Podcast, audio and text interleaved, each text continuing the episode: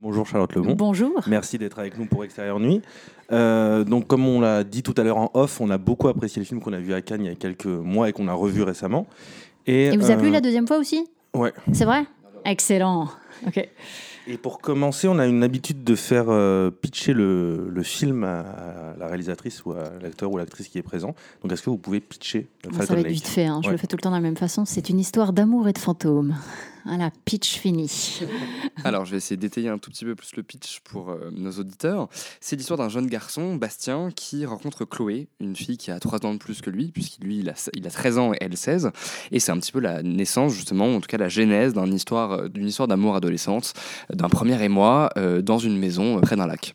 Généralement, dans les comi- coming of age, en tout cas les teen movies, euh, l'émoi adolescent est représenté euh, très souvent du point de vue du souvenir. Il y a quelque chose d'assez mélancolique, mais c'est toujours incarné dramatiquement justement par le scénario. Là, euh, tout est au présent et pourtant on a une sensation justement d'être dans un souvenir, comme si la forme cinématographique incarnait euh, justement une certaine mélancolie. Ça passe par différents procédés, notamment des procédés qui rappellent toujours la figure du fantôme. Euh, Est-ce que vous pouvez un tout petit peu plus nous en parler? Oh, vaste question. J'ai l'impression qu'il faut parler de plein de trucs. Ben, tout, tout commence déjà d'abord par le scénario, en fait. Donc, euh, ça m'a pris un peu de temps, en fait, avant de, trouver cette idée du fantôme et de la légende et, de l'étrangeté, alors que, alors que bizarrement, euh, elle fait partie de moi depuis toujours. Mais, mais comme je partais d'un matériel existant, en fait, qui était déjà très solide, euh, au début, j'ai fait une adaptation qui était beaucoup plus fidèle à la BD et on n'arrivait pas à monter du financement. Et c'était quelque chose que Bastien Vives m'avait dit d'ailleurs quand je l'ai rencontré. Il m'a dit vas-y si tu veux, mais moi je pense que c'est pas adaptable.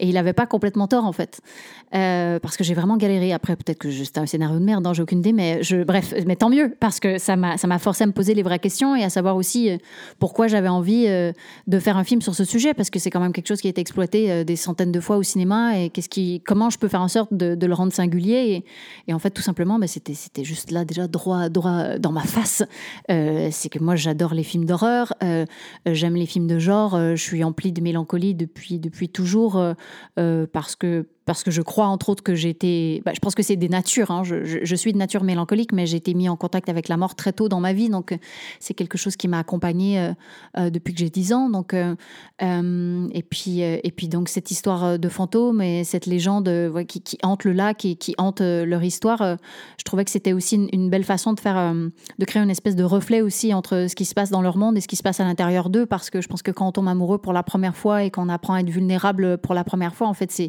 c'est c'est euphorisant, mais c'est aussi vraiment terrifiant, quoi. Donc, euh, euh, je pense que je pense que pour toutes ces raisons, en fait, j'ai voulu essayer de voilà de donner une autre petite euh, couleur à cette histoire. Pour rebondir sur, sur ce que vous venez de dire, je trouve que ce qui fait la singularité du film aussi, c'est que vous parvenez à, à filmer avec une extrême sensibilité, aussi une extrême pudeur. Euh, à chaque fois, les, ouais, on n'a pas l'habitude de ces micros, la confusion des désirs, de la recherche, de la découverte du nouveau corps aussi, d'un nouveau corps entre les deux adolescents. Et vous le faites à hauteur de leurs yeux, à hauteur de leur regard, et je trouve que c'est ce qui rend le, leur histoire d'amour ou leur histoire d'amitié, en tout cas, c'est confus, euh, si bouleversante à l'écran, c'est justement que on a l'impression que votre parti pris était de les regarder, à travers leurs yeux. Est-ce que c'est vraiment un enjeu du film pour vous? Euh, je- euh, je pense que peut-être ce, que vous percevez, c'est peut-être la bienveillance, en fait, je crois, peut-être, parce que je, pense que c'était vraiment important pour moi, déjà, qu'il me fasse très, très confiance. hein, pour qu'un acteur soit généreux avec son réalisateur, ben, en fait, il doit lui faire confiance, tout simplement. Je peux pas lui demander de, faire quelque chose que j'aurais jamais voulu faire, par exemple. Et, et je pense que ce sont des choses qui se construisent en amont, euh, humainement, en fait, à l'extérieur du plateau. C'est pas nécessairement ce qui se passe à, à partir du moment où on dit action. Euh, donc c'est le fruit de beaucoup beaucoup de conversations, euh, euh, pas juste sur le personnage ou, sur le scénario. C'est vraiment juste de parler, de parler de de, bah, de de ma vie intime aussi. Moi, je me suis livrée aussi. Je leur ai fait part de mes histoires à moi, de mes humiliations, de mes joies. Eux m'ont parlé de ce qu'ils voulaient bien me parler. Et puis surtout, je pense que c'était, il y a quand même des scènes sensibles dans le film, mais je voulais pas du tout. Euh, le sexe c'est pas un sujet euh, euh, genre tabou. C'est pas un truc je voulais pas en faire je voulais pas sacraliser les scènes sexuelles je voulais pas que ça devienne un truc genre mystérieux. Je, voulais vraiment que ce soit que ce, puisse être léger et drôle et je voulais qu'à aucun moment ils se sentent jugés aussi sur le plateau. Jamais. Et ça je pense qu'il y a quand même beaucoup d'improvisation dans le film Euh, c'est-à-dire qu'il y a, y a des moments, en fait, les scènes sont quand même précises. C'est pas l'improvisation, c'est pas juste vas-y on tourne et on fait ce que vous voulez, mais ils ont des, points de voilà des points à rencontrer dans des points de rencontre dans la scène, mais entre ces points ils peuvent faire ce qu'ils veulent et utiliser les mots qu'ils souhaitent. Et en fait, je pense que ça a créé une, aussi une espèce de tranquillement. En fait, ils se, ils se bâtissent une confiance parce qu'ils proposent des choses et ils deviennent plus, ça devient plus juste un métier passif d'acteur où en fait on est juste pantin et on est porte-parole des idées de quelqu'un. En fait, ils proposent vraiment quelque chose qui vient d'eux et euh, et, et du coup, je pense qu'ils étaient bien sur le plateau, en fait. Ils ne se sentaient pas jugés. Donc, c'est peut-être ça qu'on ressent.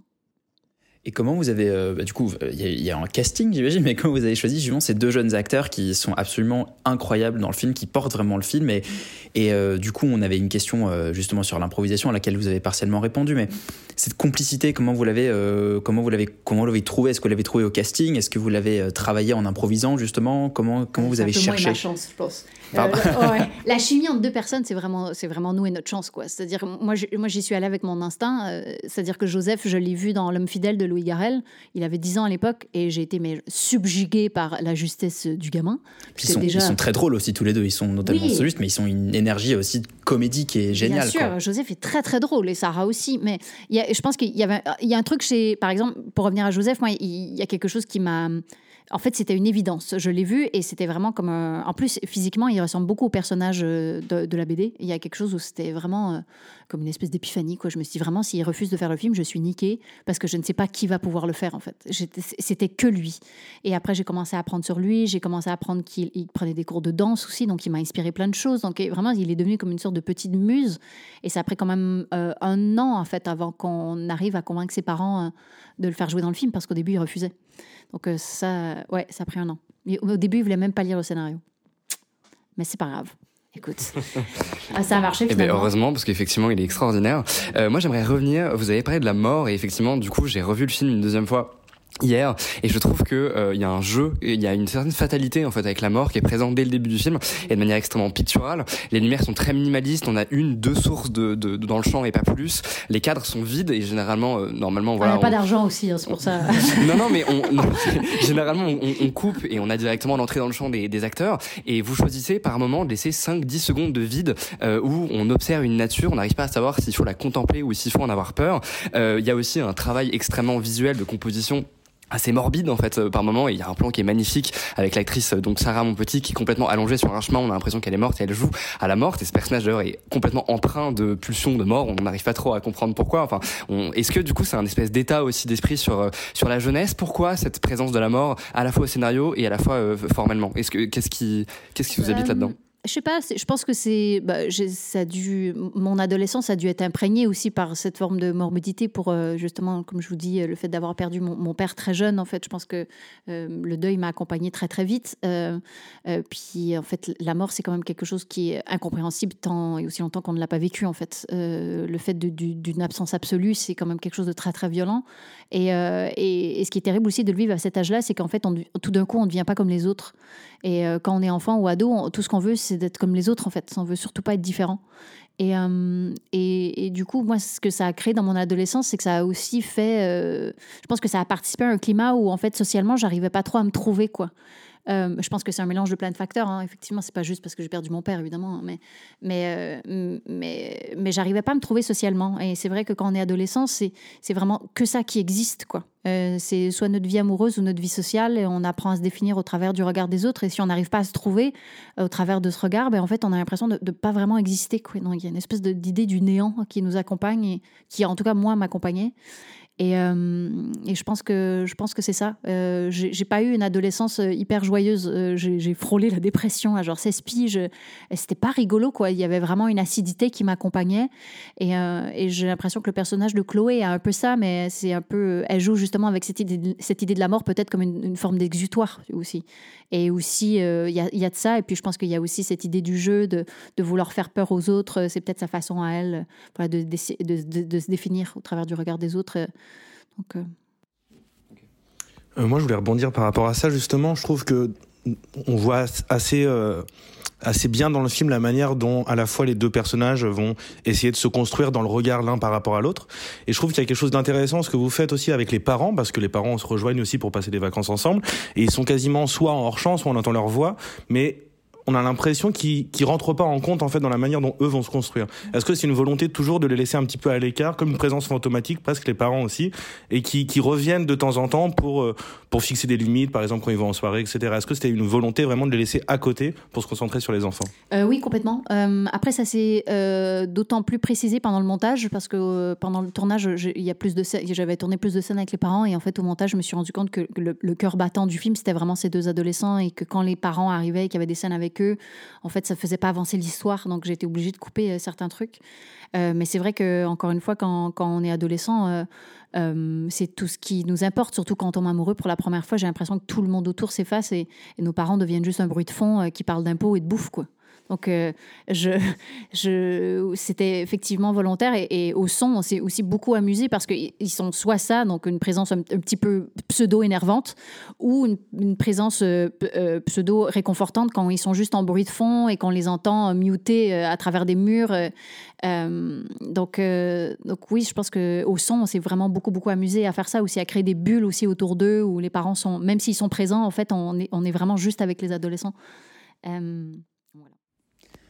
C'est un film qui est particulièrement surprenant quand on le voit pour la première fois, quand on a la chance de le découvrir. Moi, je souhaite vraiment aux gens qui le découvrent ce film en n'en ayant aucune idée, Oui. euh, en ayant genre, ce pitch très minimaliste en tête, parce que justement, ce, euh, bah, tout, ce qu'on, tout ce dont on parlait tout à l'heure, ce mélange entre euh, une pulsion de vie, une pulsion de mort, cette, ce ton entre la comédie et quelque chose de beaucoup plus fantomatique, de dramatique, tout ça se marie très très très bien dans votre film. Et Félix parlait du, du cadre, et moi je voulais parler aussi de la texture de l'image, parce que c'est un truc qui est assez surprenant quand on, quand on découvre le film pour la première fois. C'est ce format euh, 4 tiers, c'est cette euh, euh, texture, ce grain. Euh, vous êtes aussi euh, vous-même plasticienne. Alors, est-ce que comment vous allez chercher euh, ce, bah, cette texture-là? Quel était le, le choix en fait derrière euh, la créer cette du image? Super 16 mm. Eh. Euh, c'est, bah, pour moi, c'était primordial de, de tourner en, en pellicule parce que bah, déjà, je trouve que le, en fait, le, le digital euh, nous montre trop de choses qu'on ne voit pas à l'œil nu. Donc euh, déjà, ça ne m'intéresse pas de voir ça au cinéma. Euh, je viens encore de la génération qui voyait tous les films tournés en pellicule. Donc mes premiers souvenirs de cinéma, ce sont des films en pellicule. Euh, je trouve que le Super 16 euh, apporte un truc où on a l'impression de... Il y a une qualité hyper intimiste, en fait, euh, où on a l'impression d'être très près d'eux, mais en même temps, il y a aussi ce filtre de la magie de la pellicule qui fait que, ah oui, effectivement, on est en train de regarder un film et il y a cette magie un peu indescriptible. Euh, et puis, effectivement, comme je viens des arts visuels, il y a quelque chose avec la pellicule où, en fait, euh, il y a un truc qui s'appelle euh, les aberrations lumineuses. C'est-à-dire, c'est que lorsque la lumière bave un peu, il y avait quelque chose qui était très, très important au niveau du soleil, voilà, les reflets, et puis au niveau des textures des peaux, des noirs, des couleurs. C'est des choses qu'on n'arrive pas à voir en digital, en tout cas pas de la même façon. Donc, euh, pour moi, c'était une évidence qu'il fallait tourner le film en, en pellicule.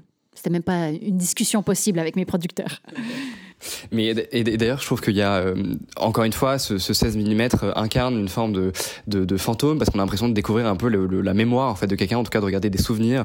Euh, il y a quelque chose de très sensitif euh, là-dedans et qui renforce cette idée qui est absolument, enfin qui est très belle, je trouve, de comme, enfin du premier amour comme euh, quelque part un fantôme qui nous suit toute notre vie, qui existe, qui a existé mais qui n'existe plus. Et voilà, il reste juste cette espèce de présence à côté. Et moi, je, enfin, ça m'a beaucoup touché. Euh, en dehors de ça, je trouve que c'est des personnages qui sont très nuancés. Et ça, je trouve ça hyper agréable. Il y a un autre film qui est sorti qui s'appelle Licorice Pizza de Paul Thomas Anderson cette année, avec des adolescents, pareil, qui sont euh, assez nuancés, où c'est à la fois, euh, voilà, des des gens qui sont adorables en même temps qui font un peu des crasses et je trouve que là il y a, y a un petit peu de ça il y a une espèce d'ambivalence que je trouve extrêmement intéressante notamment sur les questions justement de féminité et de masculinité et le personnage principal euh, on sent qu'évidemment il y a une espèce de d'arrivée de la sexualité et euh, vous représentez ça comme presque une espèce de perte de la sensibilité masculine vers euh, quelque chose de plus schématique on va se comparer il y a, y a quelque chose d'assez dominant que je trouve très intéressant de, de, de venir questionner ça ou de le déconstruire. Est-ce que ça a été pareil des questionnements euh, un peu en amont de représentation même le personnage euh, du coup de, de Sarah qui est à la fois sa mère et en même temps euh, son crush il y a quelque chose de, de très euh, ambivalent qui est, qui est étonnant. Euh, et pareil quelque chose de, une espèce d'attirance en même temps une répulsion par rapport à ces garçons qui sont plus grands et qui sont en même temps euh, voilà assez clichés. Euh, voilà comment est-ce que vous vous êtes posé des questions de représentation euh, là-dessus et quelles ont été euh, vos envies euh, par rapport à ces personnages? Bah, on m'a souvent posé la question à savoir si c'était, ça avait été difficile pour moi de me mettre dans, dans la peau d'un jeune garçon de 13 ans, parce que tout est filmé de son point de vue et c'est vraiment le personnage principal du film. Et, en fait, euh, euh, à chaque fois, je dis mais pas du tout en fait, parce que je pense qu'on est vraiment pas si différents. Euh, et euh, j'avais beaucoup d'amis garçons quand j'étais euh, adolescente et en fait quand ils me parlaient de leurs histoires d'amour, c'était- exactement pareil comme qu'avec mes copines en fait. On en parlait de la même façon. C'est juste que notre société veut que ben, en fait euh, vous avez pas le droit de vous exprimer de la même façon apparemment que si vous êtes vulnérable, ben, vous êtes faible. Eh ben, j'ose vous dire aujourd'hui que ce n'est pas le cas.